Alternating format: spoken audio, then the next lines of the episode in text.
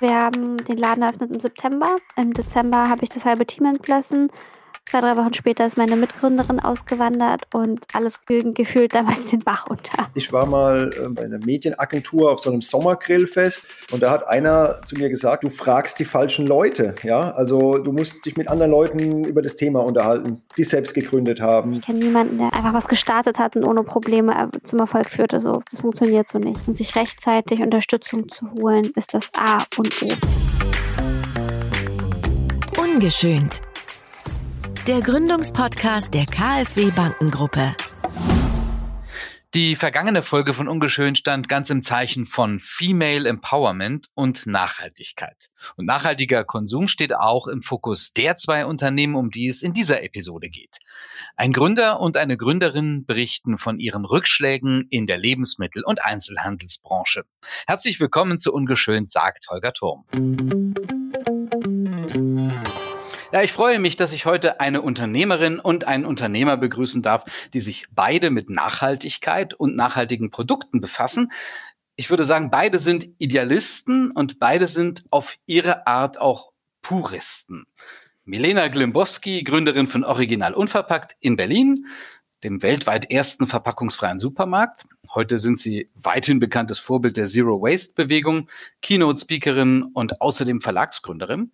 Und Sebastian Deuvel von den Brotpuristen in Speyer, Unternehmer und Bäcker aus Leidenschaft. Und wie der Name Brotpuristen schon aussagt, lassen Sie alles weg, was heutzutage so in Brot gemischt wird und reduzieren die Zutaten wirklich auf das Wesentliche, was traditionell in ein Brot gehört. Hallo an Sie beide und herzlich willkommen bei Ungeschönt. Hallo. Hallo, ja, vielen Dank für die Einladung.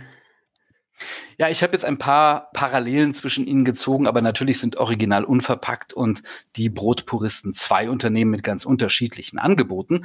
Und damit wir da ein besseres Bild haben, stellen wir zu Beginn erstmal beide Unternehmen kurz vor. Weniger ist mehr. Dieses Motto gilt für die Bäckerei Die Brotpuristen in Speyer genauso wie für den ersten Zero Waste Supermarkt Original Unverpackt in Berlin. Die Brotpuristen verzichten auf sämtliche industrielle Zutaten und backen Brot wie zu Urgroßelterns Zeiten. In ihre handgemachten Brotleibe kommt nichts außer der selbst angesetzte Sauerteig, Mehl und Salz. Gründer Sebastian Deuwe ist eigentlich Betriebswirt. Als Quereinsteiger machte er sein Hobby zum Beruf und gründete die Brotpuristen. Verkauft werden Brote und Baguettes und das nur nachmittags. Gebacken wird vormittags. So gibt es keine Nachtschichten und das Brot kommt immer frisch aus dem Ofen. Original unverpackt bietet ökologisch und fair produzierte Produkte an und lässt das Unwesentliche weg. Die Verpackung. Die Kundschaft bringt Füllbehälter mit. Diese werden vorab gewogen und dann wird plastik- und verpackungsfrei eingekauft. Gründerin Milena Glimbowski eröffnete den Zero Waste Supermarkt während ihres Studiums. Zwei Jahre nach der Gründung kam ein Online-Shop dazu. Vergangenes Jahr ein Lieferservice. Original und verpackt trat eine Welle für nachhaltigen Konsum los und wurde zum Vorbild vieler weiterer unverpackt Läden. Milena Glimbowski gründete außerdem den Verlag Ein guter Verlag und hält Vorträge und Online-Kurse zu Nachhaltigkeit, Zero Waste und Gründen. Herr Deuvel, Sie waren ja zur Zeit Ihrer Gründung in einer sicheren Führungsposition fest angestellt im Controlling eines Energieversorgers. Und Frau Glimbowski, Sie waren in Ihren 20er Jahren, also die Zeit, in der Menschen gemeinhin ja erstmal Berufserfahrung sammeln. Was war denn überhaupt Ihrer beider Motivation zum Gründen? Was mich damals zur Gründung bewogen hat, war, ich war ehrlicherweise im Studium und hatte das erste Mal Zeit in meinem Leben. Ich habe vorher eine Ausbildung gemacht zur Mediengestalterin, hatte eine 40-Stunden-Woche und mehr und dachte, geil, endlich mal Zeit, diese eine Idee, die mich schon ein bisschen länger hat, zu realisieren oder mal durchzudenken. Habe einen Businessplan geschrieben und so kam ich wie die Jungfrau zum Kinder und plötzlich hatte ich da ein Unternehmen mit Mitarbeitenden und äh, eine, eine Vision und eine Idee, die ich da umgesetzt hatte und es war alles sehr aufregend und sehr toll. Aber es war, es hat mich so ein bisschen überrannt, muss ich sagen. Ja, bei mir war das ähm, ein Stück weit ähnlich. Also ich bin da auch irgendwie so ein bisschen ähm, reingestolpert, reingerutscht und die letzten fünf Jahre sind auch wirklich wie im Flug vorbeigegangen.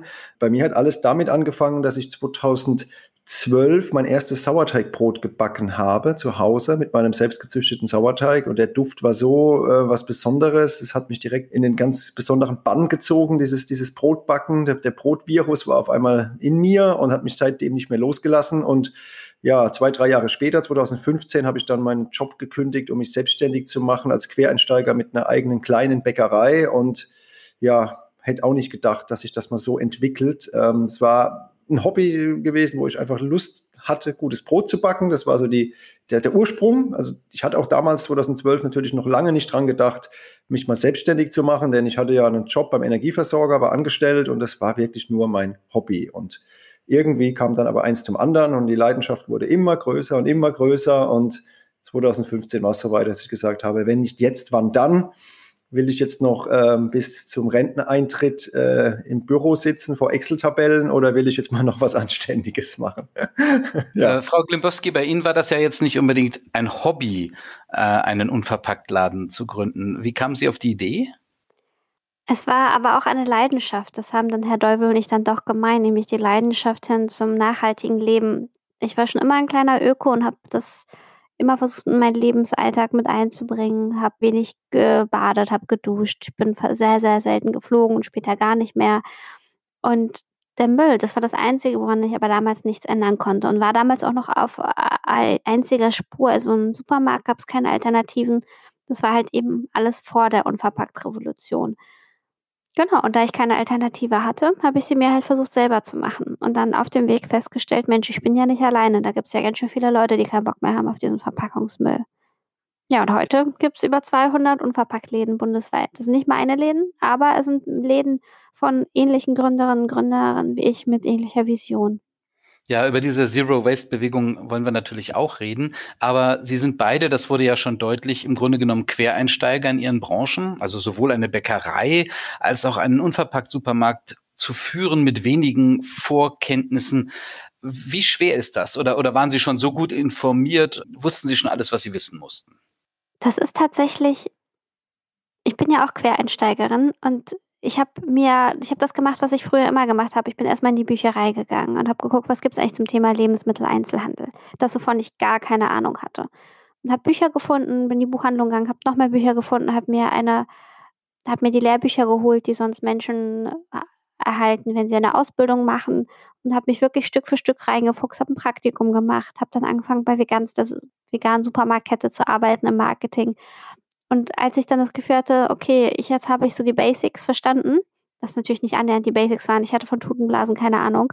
Und als ich merkte, ich habe, äh, erst später habe ich gemerkt, dass ich eigentlich immer noch gar keine Ahnung hatte, was ich tat, nämlich als wir dann irgendwann ein Filialleiter mit Erfahrung eingestellt hatten, merkte ich, okay, krass, ich habe solche Sachen, die ganz banal sind, wie zum Beispiel wöchentlich die Obst- und Gemüsepreise zu checken und die Preise gegebenenfalls anzupassen nicht gemacht werden. Einfach wochenlang oder vielleicht sogar monatelang die gleichen Preise für das Obst und Gemüse. Also kann man sich gar nicht mehr vorstellen, dass das passieren kann. Aber ja, viele, viele Fehler gemacht, viele teure Fehler gemacht, die man so als Quereinsteiger macht.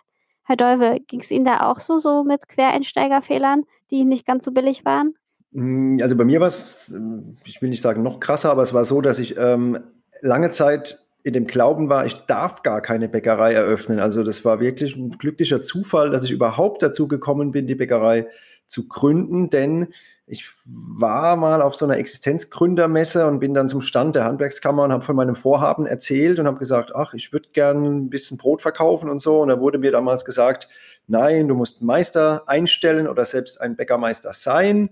Und äh, auch auf meine Frage, ob dann der Bäckermeister als Minijobler äh, arbeiten äh, kann, wurde mir gesagt, nein, der muss mindestens 20 Stunden die Woche arbeiten. Und da war für mich die Idee erstmal gestorben. So, bis ich dann äh, zufällig erfahren habe, dass es doch die Möglichkeit gibt, einen Quereinstieg hinzubekommen im Handwerk, im Bäckerhandwerk. Ähm, es gibt ähm, Ausnahmeregelungen. In der Handwerksordnung steht das sogar drin. Das heißt, ähm, das war in der Tat sehr witzig. Die Angestellten der Handwerkskammer wussten selbst nicht über ihre Gesetze Bescheid. Und dann bin ich eben nochmal zur Handwerkskammer und habe sie mit diesen Gesetzen konfrontiert und habe gesagt, hier, Paragraph 7, Paragraph 8 steht das doch drin, dass es eine Möglichkeit gibt. Und erst dann ist langsam der Stein ins Rollen gekommen und äh, ich war dann sehr hartnäckig. Und äh, aber ich habe dann auch so auf einmal so eine Vision gehabt, oh, es könnte ja doch klappen. Auf einmal habe ich dann wieder diese, diese Kraft bekommen, daran weiterzuarbeiten. Und dann hat es zum Glück auch geklappt. Und ich habe dann ja die Ausnahmegenehmigung bekommen und durfte dann als Quereinsteiger, äh, der das Handwerk nie gelernt hat, trotzdem gewerblich Brot verkaufen. Das war natürlich genial. Aber ja, äh, rückblickend, ähm, ja, war da ein bisschen Glück auch dabei, dass ich diese Info überhaupt bekommen habe. Also war sozusagen die Motivation wiederhergestellt, nachdem Sie das erfahren hatten. Gab es denn aber auch demotivierende Momente rund ums Gründen, also Ängste, dass man das Ganze vielleicht nicht schaffen würde oder, oder Stimmen, die sagen, na, lass das mal lieber, bleib mal in deinem Job? Ja, klar. Also ich meine, es ist leider so, ich habe schon die Wahrnehmung, dass Deutschland immer noch kein gründerfreundliches Land ist, leider. Und jetzt war es bei mir ja so, ich war damals angestellt beim Energieversorger, ein Unternehmen, das gibt es schon seit über 100 Jahren. Du bist da jeden Tag im Büro und hast dann halt auch mit anderen Angestellten zu tun. Äh, und auch da, wenn man da jemandem von der Idee erzählt, man will sein Hobby zum Beruf machen, ist es jetzt nicht unbedingt so, dass dann äh, alle kommen und sagen, oh, geil, super Idee, ja, mach mal, sondern man wird eher so ein bisschen kritisch beäugt, ja, wie hast du dir das genau vorgestellt, ja, und guck mal, überall schließen doch Bäckereien und wie soll das denn funktionieren? Und aber nicht nur auf der Arbeit, auch in, meinem, in meiner Tennismannschaft kamen ganz viele, die gesagt haben, oh, hast du dir das gut überlegt, willst du das wirklich machen? Also das demotiviert einen dann schon, muss man schon auch sagen.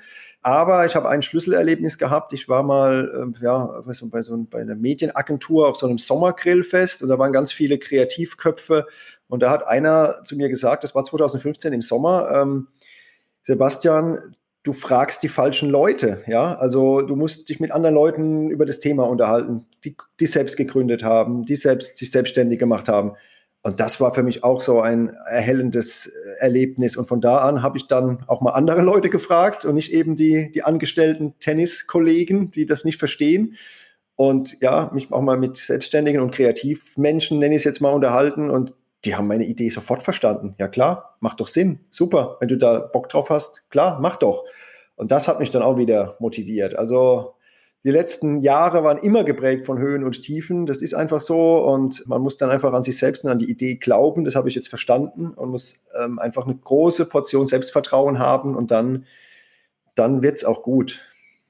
Ja, ich kann dem nur zustimmen. Also es hilft, ein Netzwerk von Menschen um sich herum zu haben, der einen motiviert, aber es hilft auch vor allem zu sehen, dass man nicht alleine ist, wie mit den Schwierigkeiten, die man so hat. So ein bisschen, wie es auch darum geht, welche Herausforderungen man hat. So geht es ja allen Unternehmern. Ich kenne niemanden, der einen einfach was gestartet hat und ohne Probleme zum Erfolg führte. So, das ist, das funktioniert so nicht. Und wenn man dann mal ehrlich ist und lernt, darüber zu sprechen, kommen ganz spannende Geschichten bei rum und man lernt aus diesen Geschichten und man merkt einfach, man ist nicht alleine in diesem Struggle. Es gibt ein ganz tolles Buch, das ist eins meiner Lieblingsbücher von Ben Horowitz. Das heißt The Hard Thing About Hard Things. Und das war das erste Buch, wo es darum ging, was sind eigentlich die harten Sachen, wo sind die Probleme und wie geht man damit um. Und ich habe das damals sehr oft gelesen, mehrfach bestimmte Kapitel auch, als ich immer schwierige Zeiten hatte, weil ich mir jedes Mal was daraus rausziehen konnte. Das war wie meine Bibel. Mhm. Aber eigentlich wollte ich sagen, ähm, mit Leuten um sich herum, ich habe auch meine Leute um mich herum, ich wollte gerade fragen, welche Leute sind das denn, die Ihnen äh, beim Gründen geholfen haben, beziehungsweise auf wessen Hilfe würden Sie künftig eher verzichten? Was mir geholfen hat beim Gründen war einerseits das Social Impact Lab, da war ich in einem Accelerator, aber später, ich finde, zum Gründen gibt es eigentlich gerade in Berlin total viele Anlaufstellen. Man weiß gar nicht, wo man als erstes hingehen soll. Ich finde aber, wenn man den zweiten Schritt gehen will, des Wachsens, das Wachstum ist schwierig, Skalieren ist schwierig. Da gibt es eher weniger Anlaufstellen. Und mir hat das geholfen. Ich war damals im Accelerator von der Entrepreneurs Organization und wurde später auch volles Mitglied. Und dieser Austausch mit den anderen UnternehmerInnen in meinem Forum, der einmal im Monat regelmäßig stattfindet, auf einer sehr vertraulichen Ebene, wo wir über die guten, aber halt auch die schlechten Dinge sprechen das ist meine Therapie. Das ist so eine Unternehmertherapiegruppe für mich geworden und ich lerne unglaublich viel und das ist mit das Wertvollste, was ich eigentlich tue für meine eigene Entwicklung und insofern auch für meine Firma. Ja, über die harten Dinge wollen wir genau auch in dieser Podcast-Serie ungeschönt sprechen. Wie ist das in Speyer mit den Angeboten an Netzwerken oder Gründerinnen und Gründerforen? Gibt's auch, ja, aber man muss natürlich auch eins sagen, Bäckerei ist schon nochmal ein bisschen was anderes. Ähm, das ist jetzt nicht das typische Start-up-Business. Und dann kommt hinzu, das, was ich gemacht habe, das gibt's super selten. Also entweder gibt's einen Nachfolger, einen familiären, also der Sohn oder die Tochter von einer bestehenden Bäckerei. Ähm, oder ähm, ja, es gibt irgendwelche Großbäckereien. Aber jetzt, jetzt, dass eine Bäckerei wirklich gegründet wird auf der Wiese, noch dazu von einem Quereinsteiger, da gab es nur ganz wenig Anlaufstellen, wo ich mich mal austauschen konnte, weil die, die Probleme, die ich am Anfang hatte, waren weniger die Digital-Themen, sondern wirklich ganz handfest die Dinge, was muss jetzt für ein Kamin an den Ofen ran? Was heißt das überhaupt? Äh, da tat ich mir schon auch schwer, muss ich sagen. Ähm, und, und wer hat dann geholfen? Also wen konnten Sie dann fragen? ich versuche überall anzurufen. Ich versuche einfach, ja, die Dinge selbst in die Hand zu nehmen. Ich recherchiere viel, ich besorge mir dann Unterlagen, ich versuche selbst zu verstehen. Aber ich habe auch mit anderen Bäckern gesprochen, aber als Quereinsteiger hat man ja auch nicht so viele Kontakte. Also es war schon mühselig, aber hier und da habe ich dann so meine Mosaiksteinchen zusammensetzen können habe dann vieles dann einfach nach bestem Wissen und, und, und Gewissen gemacht und bei manchen Dingen auch Fehler gemacht. Klar, das gehört dazu. Ja. Dann sind Sie ja, dann sind Sie ja quasi beide Autodidakt. Ich würde das für mich auf jeden Fall so sagen. Ich meine, ich habe mir das Brotbacken ja auch weitestgehend selbst beigebracht, ja. Insofern schon. Aber macht auch Spaß. Also ich bin gerne Autodidakt, weil ich probiere gerne selbst Dinge aus und gucke, was dabei rauskommt, ja. Da geht es mir genauso. Ich bin auch Autodidaktin, ich bin sehr neugierig und ich glaube, das macht auch eine gute Unternehmerin oder einen guten Unternehmer aus, dieses sich ständig entwickeln wollen, lernen wollen. Das gehört dazu. Am Anfang jeder Gründung steht die Frage der Finanzierung. Wie sind Sie da jeweils vorgegangen? Auf welche Hindernisse sind Sie gestoßen? Ja, also ich habe mein Erspartes zusammengekratzt und habe wirklich gebrauchte Maschinen gekauft, habe ähm, nicht viel investiert in, in meinen Laden. Also der Ladenbau war alles self-made mit Freunden zusammen, weil ich mir nicht darüber im Klaren war, ob es eben funktioniert. Das Konzept war ja auch ein besonderes damals, ähm, nur nachmittags geöffnet, keine, keine Brötchen, keine Snacks, kein Kaffee, nur Brot, dass ich gesagt habe, ich will auf keinen Fall mich jetzt in eine Abhängigkeit begeben und ein Darlehen aufnehmen also das hatte so auch seine Schattenseite, diese, diese Entscheidung, weil ich natürlich dann auf dem Konto immer nur einen Geldabgang hatte, weil mein ganzes erspartes Geld immer weniger wurde und die Eröffnung hat sich immer weiter rausgeschoben und es kam kein Geld mehr rein, sodass der psychische Druck irgendwann auch da war. Also ich glaube, rückblickend, ja, keine Ahnung, schwer zu sagen, hätte ich vielleicht doch ein, ein kleines Darlehen aufgenommen. Später haben Sie aber Darlehen aufgenommen. Warum war das ja. dann nötig? Genau, da gibt es ja auch echt tolle Angebote von, von der KfW natürlich auch, ähm, weil wir umgezogen sind 2018, also wir sind 2016 ja, ähm, haben wir gegründet und 2018 schon umgezogen, relativ früh, weil wir mehr Platz brauchten, weil die Nachfrage nach, nach unserem Brot einfach gestiegen ist.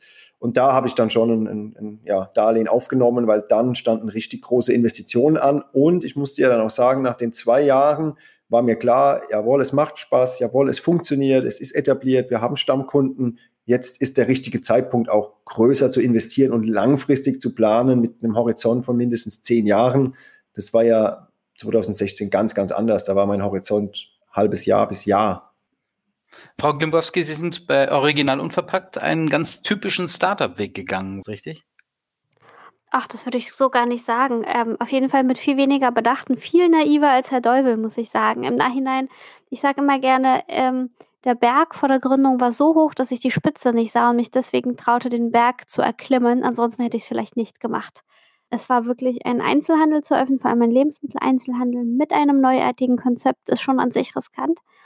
Aber äh, es ist auch eine Heidenarbeit und wir haben damals ein Crowdfunding gemacht, weil es viral ging. Das meinen Sie vielleicht mit klassisch? Das stimmt, damals war es gar nicht klassisch. Damals ähm, war es noch was Neues und wenn man so 10.000, 15.000 Euro zusammenbekam, war das schon eine ordentliche Summe. Das war auch unser Ziel tatsächlich. Wir wollten 20.000 Euro zusammenbekommen. Das war so unser großes Ziel. Damit hätten wir genug Eigenkapital für einen Kredit gehabt.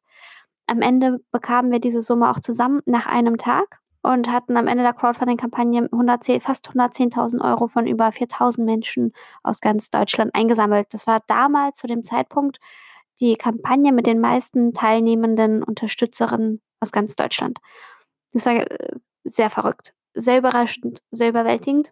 Wir haben trotzdem Kredit aufgenommen, weil das Geld hat auch so nicht gereicht, weil beim Crowdfunding geht ja auch ganz schön viel ab für Dankeschöns. Und wir mussten auch noch ein bisschen mehr haben für die Liquidität der ersten Jahre. Man macht ja nicht irgendwie Plus ab dem ersten Tag. Ich habe ja gar keinen äh, BWL-Hintergrund. Ich bin ja eigentlich Mediengestalterin und habe dann irgendwie Gesellschafts- und Wirtschaftskommunikation studiert, aber Excel war noch nie mein Freund, bis ich einen zweistündigen Workshop besucht habe in Berlin. Und danach war ich voll der Hack. Ich habe es drauf bis heute, muss ich einfach sagen. Ich habe schon sehr viele Finanzpläne geschrieben seit diesem einen Workshop. Und der hat uns auch geholfen, dass ich damals die Finanzplanung für den Kredit machen konnte, dann auch verstand, was ich da eigentlich tat und den einreichen konnte. Und ich glaube, das hat dann am Ende auch die Bank überzeugt. Wir haben dann auch mit unserer Hausbank zusammen bei der KfW einen Kredit beantragt, den bekommen und damit den ersten Laden aufgemacht. Das war ganz schön krass, auch gerade in meinem jungen Alter mit 24 Jahren ganz schön hohen Kredit aufzunehmen. Aber ich habe damals dran geglaubt und wusste, wenn die Menschen an uns glauben, dann werden diese Menschen hoffentlich auch einkaufen kommen. Und das taten sie auch.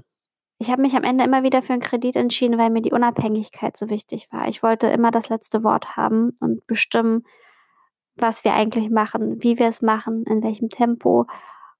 Und das bereue ich auch nicht. Das war wirklich etwas, was mir sehr wichtig war, um die Firma meinen Werten entsprechend zu entwickeln. Herr Teufel, für Sie war Eigenkapital die Unabhängigkeit, wenn ich Sie richtig verstanden habe.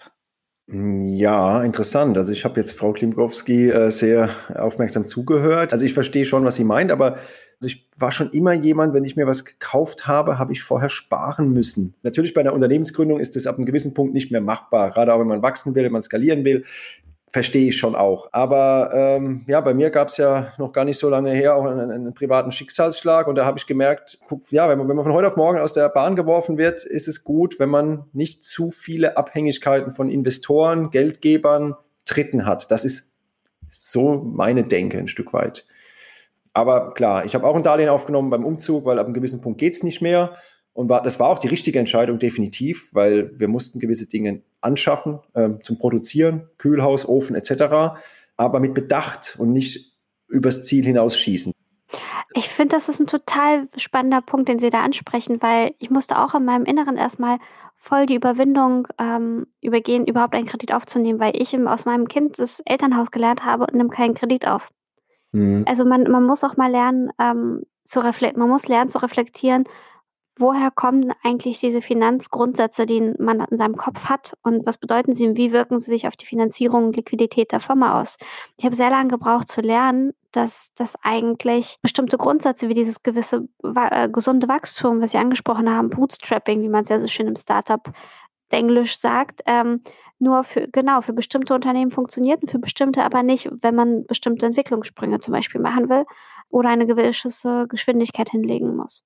Deswegen, das, ist, das muss man tatsächlich unterscheiden und ähm, nicht alles gilt für jedes Unternehmen. Das war echt eine wichtige Lektion. Jetzt haben Sie gesagt, Frau Glimboski, Sie sind ein echter Excel Pro geworden, haben Finanzpläne aufgestellt.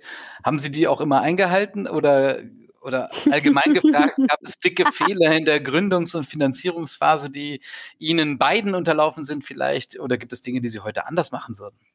Das ist eine sehr lustige Frage, weil tatsächlich Finanzpläne aufstellen macht mir Spaß und ist ganz einfach. Finanzpläne einhalten dagegen ist ein ganz anderer, steht auf einem anderen Blatt Papier und tatsächlich gleich nach der Eröffnung des Ladens ähm, waren wir so motiviert und hatten so viele Ideen und haben so viel Geld in Personalkosten investiert, äh, dass wir plötzlich auf dem Konto guckten, da war nicht mehr so viel, wie es sein sollte, wie eigentlich geplant war. Die Umsätze waren aber auch nicht so, wie sie sein sollten. Und ähm, das Controlling ähm, war damals gar nicht meins. Ich wusste, wie man es schreibt, aber nicht, wie man es macht. Und äh, ja, das war echt eine Katastrophe eigentlich. Ich lache heute drüber, wobei es eigentlich gar nicht zu lachen war, weil es war damals der erste Tiefpunkt drei Monate nach Eröffnung habe ich ähm, das halbe Team entlassen müssen, weil ich einfach zu freudig eingestellt habe und zu optimistisch war und halt nicht auf die Zahlen geachtet habe. Und das war ein ganz schöner Rückschlag, weil es hat gut angefangen, aber es war unglaublich emotional fertig und auch schrecklich, Leute im Stich zu lassen, die eigentlich ähm, ja, sich auf uns eingestellt haben. Das war, da habe ich auch sehr lange gebraucht, mich von äh, diesem Schock zu erholen und habe seitdem gelernt, regelmäßig äh, Controlling-Meetings einzuhalten und einzuberufen und die Zahlen nie aus den Augen zu lassen. Das freut Sie sicher, Herr Deuvel, als gelernter Controller. Ja, teils, teils. Also durch das, dass ich ja jahrelang im Controlling gearbeitet habe, habe ich auch eine differenzierte Haltung dazu, weil ich einfach gemerkt habe, wenn man zu sehr zahlengetrieben ist und zu sehr nur auf die Kosten guckt und zu sehr äh, an Plänen arbeitet und Prognosen, dass man logischerweise andere Dinge aus den Augen verliert, vielleicht auch manche Dinge macht nur der Zahlenwelt wegen und die Entscheidung nicht mehr eine ist, die man vielleicht aus dem Bauch oder gesunden Menschenverstand heraus treffen würde. Also was ich damit sagen will, ist, ob man es glaubt oder nicht, ich habe die letzten fünf Jahre sehr wenig Controlling gemacht, weil ich einfach viel mehr Bock habe, ein geiles Brot zu backen, am Ofen zu stehen, äh, Social Media zu machen, äh, die Marke nach vorne zu bringen. Also ich habe so viel investiert in die Marke Brotpuristen, dass ich die Zeit und Lust für zu viel Controlling auch gar nicht hatte. Also ich habe da mal angefangen, habe auch meinen Plan gemacht und meinen Mittelfristplan und so weiter. Aber auch da, jede Branche ist anders. Natürlich muss man gucken, man sollte schon die Zahlen im Blick behalten. Das mache ich schon, aber nicht im übertriebenen Maße, nein. Gab es denn in der Gründungs- und Finanzierungsphase auch echte Fehlentscheidungen? Also Frau Glimbowski hat ja schon aus dem Nähkästchen geplaudert. Wie war es bei Ihnen, Herr Deuvel? Ähm, ja, gut, ich habe die eine oder andere Maschine gekauft, wo ich einfach zu naiv war, zu wenig Ahnung hatte. Ich habe eine Knetmaschine gekauft und habe dann später festgestellt, der Knetarm war gebrochen und notdürftig geschweißt und von dem, von dem ich die Maschine gekauft habe, der war dann kurz danach insolvent. Also die Maschine war ein klassischer Fehlkauf. So Dinge sind mir schon zwei, dreimal passiert oder auch einfach Einrichtung der Backstube einfach Fehler gemacht, weil ich Quereinsteiger bin, ähm, gewisse Dinge zwei, dreimal bezahlt, ja Gut, ein Punkt, ich habe mit sehr viel gebrauchten Maschinen angefangen, da waren teilweise Dinger dabei, also Ö ich habe mit zwei gebrauchten Öfen angefangen, der eine ist wirklich schon vom ersten Tag an quasi auf der letzten Rille gefahren, ähm, den musste ich nach einem halben Jahr schon ersetzen, also das würde ich jetzt vielleicht auch anders machen und würde ein bisschen mehr Geld dann doch in anständige Maschinen stecken. Aber nochmal, es war ein Experiment damals und ich wusste nicht, ob es gelingt. Insofern, ja, im Nachhinein ist man immer schlauer, sagt man so schön. Ja, wie ist das denn mit der Situation, plötzlich Chef zu sein? Bei Ihnen klang das schon an, Frau Glimbowski. Herr Deuvel, Sie waren fest angestellt, auch in der Führungsposition, ja. aber Frau Glimbowski zum Beispiel kam quasi aus einem angefangenen Studium heraus. Wie ist denn das, wenn man plötzlich nicht mehr Werkstudentin oder nicht mehr Controller ist, sondern Chef einer ganzen Mannschaft? Naja, bei mir war es ja so, äh, das hat sich schrittweise entwickelt wir haben angefangen zu zweit in der Backstube und eine Person im Verkauf. Und es kam immer wieder eine Person so mit dazu. Es ist ja nicht so, dass ich jetzt auf einmal ähm, Vorgesetzter war von 15 Leuten, was ja aktuell Stand der Dinge ist, sondern es kam immer mal noch einer dazu, noch einer, noch einer das ist nicht ganz einfach, das muss man schon sagen, weil äh, wir sind so schnell gewachsen in meiner Wahrnehmung. Ich meine, es gibt andere Startups, da geht das viel, viel schneller, aber äh, für mich war das schon ein schnelles Wachstum, dass man gar nicht so sehr die Zeit hat, innezuhalten und mal ähm, sich auf die Situation neu einzustellen, sondern das passiert einfach und ich versuche das so gut wie möglich zu machen. Ich höre da auf meinen Bauch. Ähm, ich mache mit Sicherheit auch nicht alles richtig, aber es ist, weiß Gott, nicht einfach. Das gehört auch dazu zur Wahrheit. Ein Unternehmen, zu haben, wo man die volle Verantwortung hat, wo man mit seinem ganzen Geld hinten dran steht und gleichzeitig auch noch Personal zu führen. Das ist natürlich schon eine Last, die lastet auf beiden Schultern. Das, das ist so, ja. Also, Frau Klimbowski, wie war das bei Ihnen? Ich hatte damals kleine Schultern, da musste nicht so viel Last drauf. Ich war ja, ja, ich war zuerst Azubi, dann war ich Werkstudentin und dann Freiberuflerin und plötzlich hatte ich ein Team von drei Leuten und plötzlich waren es irgendwie 15 das war ziemlich krass, weil ich wirklich keine Führungserfahrung hatte, alle Fehler machte, die man scheinbar einmal machen muss. Ich habe versucht, immer empathisch zu sein und halt äh, so zu arbeiten und so eine Chefin zu sein, wie ich sie mir immer gewünscht hätte. Und ich habe sogar irgendwann eine Coaching gebucht, wie mir eine Trainerin beigebracht hat, wie ich einfach nicht sage, hey, Entschuldigung, würdest du vielleicht diese eine Aufgabe machen, sondern die mir beibracht zu sagen, hey, folgendes kannst du bitte das, das, das bis dann machen, danke dir. Dass das völlig in Ordnung ist, musste ich auch erstmal lernen. Und ich bin auch einfach sehr dominant geworden. Kann man sich äh, kaum vorstellen, weil ich früher nicht. Inzwischen habe ich einfach gelernt, äh, auf den Punkt zu kommen. Ist für alle das Beste. Aber tatsächlich habe ich da auch viel, wirklich viele Fehler gemacht, viele Menschen enttäuscht auch und versucht aber wirklich aus jedem Fehler das mitzunehmen. Sie haben ja auch persönliche Rückschläge erlitten. Bei Ihnen klang das schon an, Herr Deuvel, äh, über die wir hier in Ungeschönt auch offen reden wollen. Sie haben schon vom enormen Druck berichtet, äh, wenn Behörden nicht reagierten, die Umsätze ausbleiben und die Kapitaldecke langsam schmilzt. Zunächst aber zu Ihnen, Frau Glimbowski, an Sie die Frage. Sie hatten wenige Monate nach Ihrer Gründung ein Burnout. Äh, was hatte das denn für unmittelbare Folgen für Sie, beziehungsweise für das Unternehmen oder Ihr Team? Das war damals ähm, ganz schön überraschend, weil ich mir dachte, ach, eigentlich ist jetzt ja alles gut. Das war damals so, wir haben den Laden eröffnet im September. Im Dezember habe ich das halbe Team entlassen. Zwei, drei Wochen später ist meine Mitgründerin ausgewandert und alles gefühlt damals den Bach unter. Und dann aber hatte ich einen neuen Mitarbeitenden, äh, der Filialleiter mit Erfahrung und langsam besserte sich alles und ich hatte auch wieder Bock, was Neues zu lernen. Ich merkte, ich war so, habe mich nicht mehr entwickeln können und dachte, Mensch, ich mache jetzt mal mein Studium fertig. Das hat mir so viel Spaß gemacht bin wieder Vollzeit an die Uni gegangen, habe weiter Vollzeit gearbeitet und das ist natürlich körperlich nicht zu schaffen. Doppelten Stress und doppelte körperliche Belastung. Und irgendwann bin ich einfach ähm, umgekippt und dann war ich im Krankenhaus und war auch erstmal krankgeschrieben.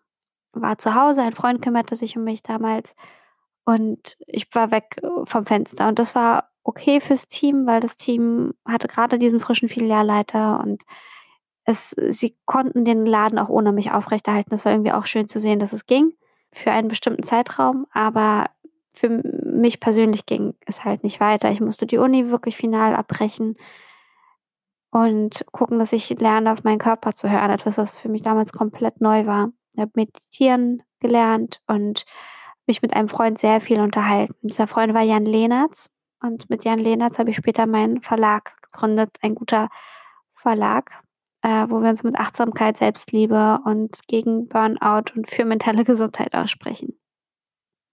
Sie haben eine ganz ähnliche Situation erlebt, Herr Deuvel. Da sind Sie auch von jetzt auf gleich im Unternehmen ausgefallen. Wie ging Ihr Team damit um und wie gingen Sie damit um?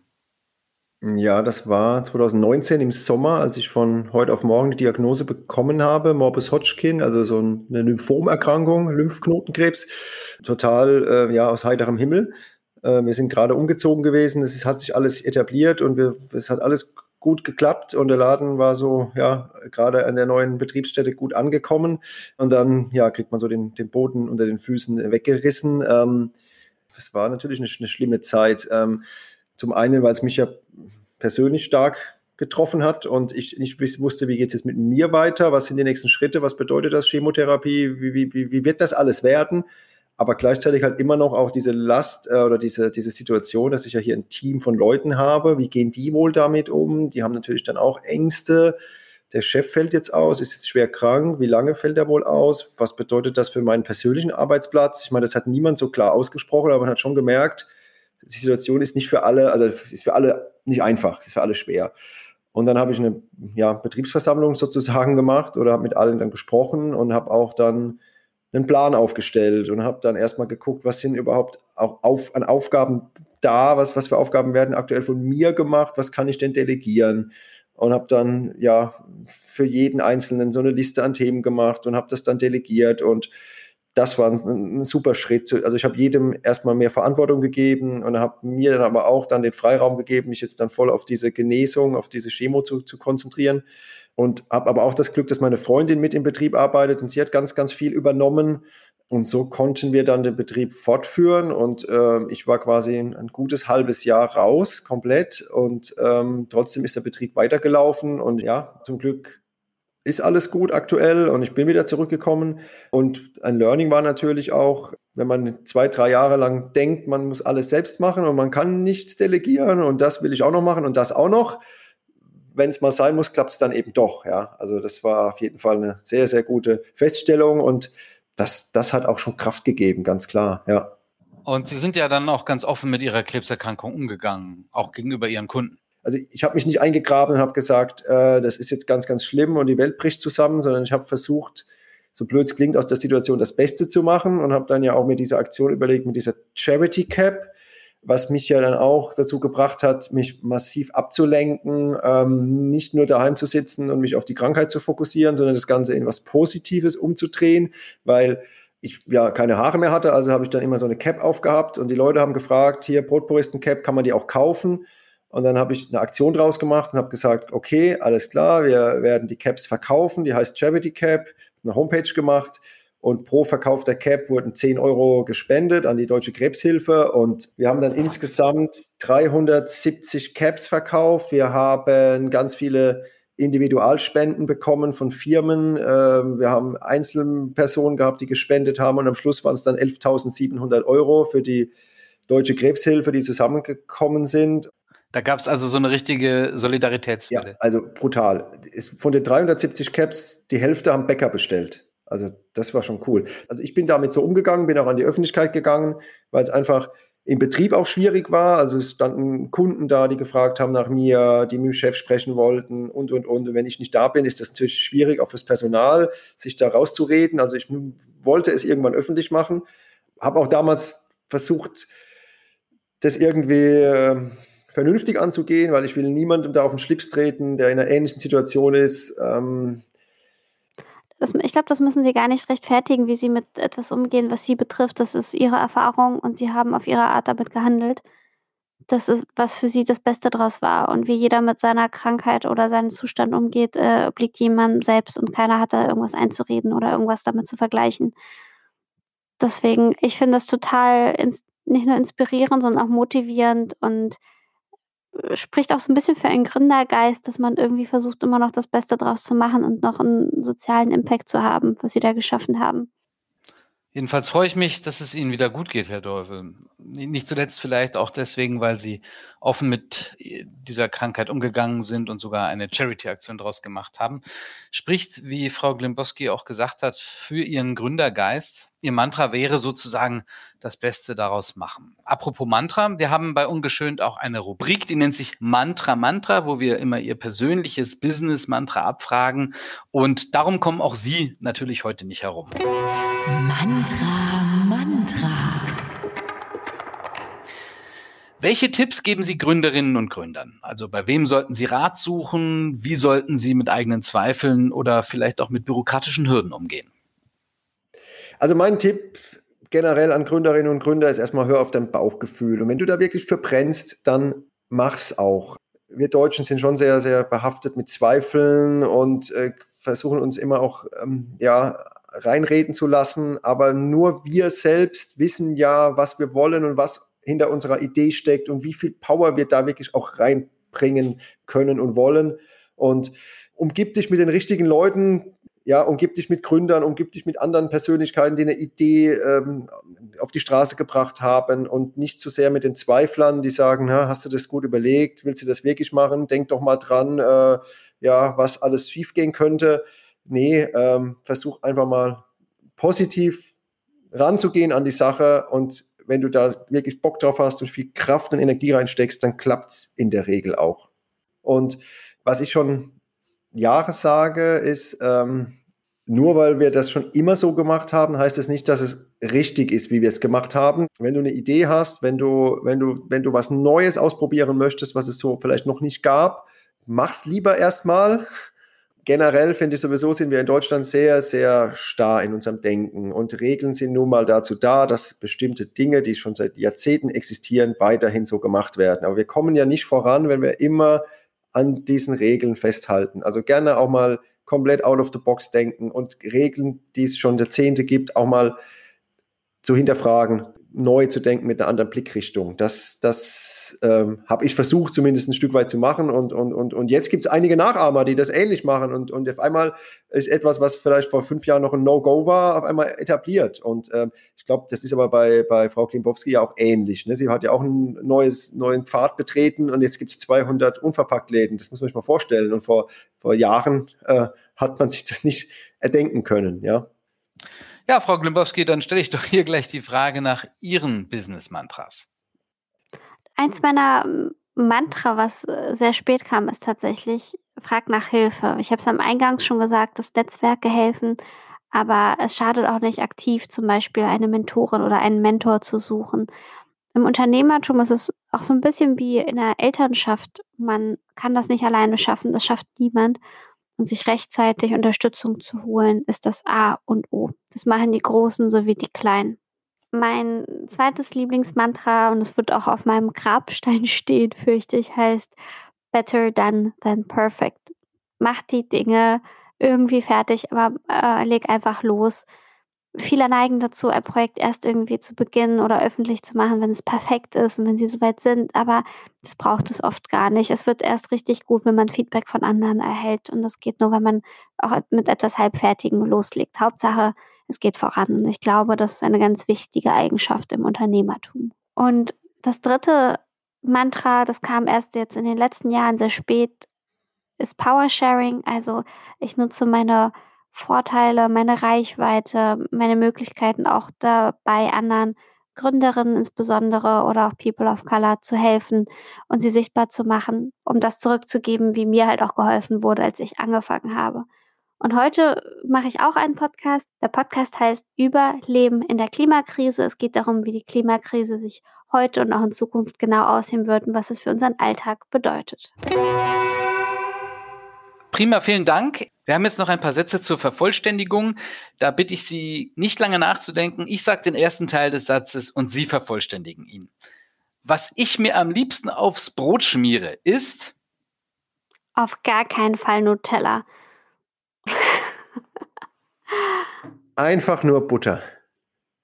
Nachhaltig leben heißt für mich nicht nur den eigenen Konsum zu hinterfragen, sondern die großen Institutionen und Strukturen unserer Gesellschaft zu hinterfragen. Vor der eigenen Haustüre anzufangen. Unternehmertum und Familie sind tatsächlich echt schwer vereinbar. Aber wenn ich alt bin, werde ich nicht auf mein Leben zurückschauen und äh, mich über die vielen Firmen freuen, sondern über die vielen schönen Momente mit meinem Sohn eine Herausforderung mit Höhen und Tiefen, aber definitiv mit höheren Höhen als tiefen Tiefen.